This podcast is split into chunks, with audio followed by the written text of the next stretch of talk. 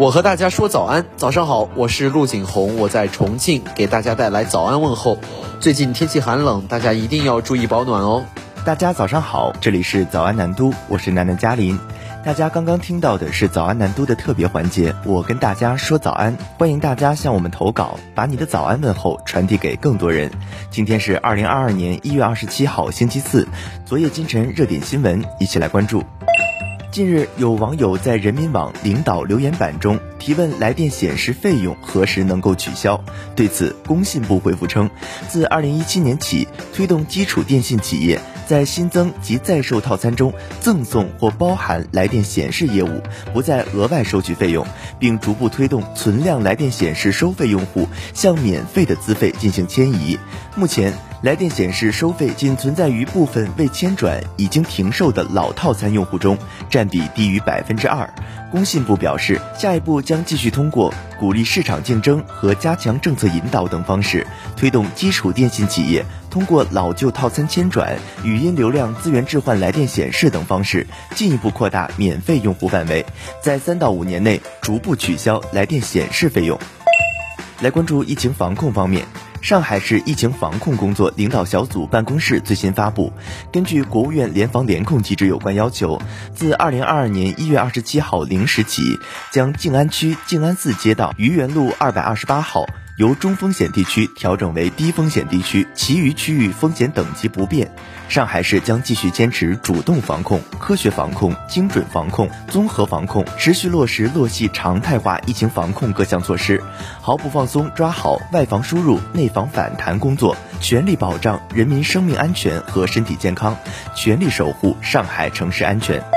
接下来关注春运方面。一月二十六号，南都记者从广东省公安厅交通管理局获悉，节前返乡第二波高峰已至，预计将持续到一月二十七号。广东交警建议返乡人员提前了解目的地疫情防控政策，掌握沿途天气情况。雨天行车切记降速、控距、亮尾，安全才是回家最快的路。一月二十六号是春运的第十天，南都记者了解到，广东省全省道路整体顺畅有序，截至下午四点，全省未发生五公里以上的道路缓行情况。来关注社会热点，近日网传新东方捐赠两万多节网课给国家数字图书馆，引发热议。一月二十六号，南都记者获悉，国家图书馆针对此事发布声明称，从未收到任何机构和个人捐赠的新东方精品课程资源。目前，国图网站上提供服务的新东方多媒体学习库资源，是国图二零零八年购买的商业数据库。此后，国图每年根据经费情况陆续购买新的课程资源，并免费向公众提供服务。青岛胶东机场一名机务人员遭碾压身亡一事引发关注。一月二十六号下午，青岛胶东机场回应南都记者称，涉事航司为青岛航空。南都记者从青岛航空官网获悉，是该司一名机务工作人员执行空机脱离维修机坪任务时发生意外，送医后不治。目前，民航监管部门正对此事件展开调查。春节将至，百度发布二零二二虎年春节百度热搜大数据。数据显示，疫情动态，就地过年成为虎年春节热搜话题。在外人员对就地过年的关注同比去年增长百分之四百二十七。网购年货成为首要的云上过年方式，其中国货占据年货消费绝对主力。百度热搜大数据发布的虎年十大爆款年货里，各地的特色农产品成了大家的心头号。比如爆火的丹东草莓，热度同比去年增长百分之三百二十七。排在其后的是空气。气炸锅、洪湖莲藕、云南咖啡、揭阳开心果，藏在中国各地的宝藏好货，受到生活品质日渐升级的国人热捧。此外，车厘子、无糖饮料、家用麦克风、扫地机器人、多功能锅也是百度热搜十大年货。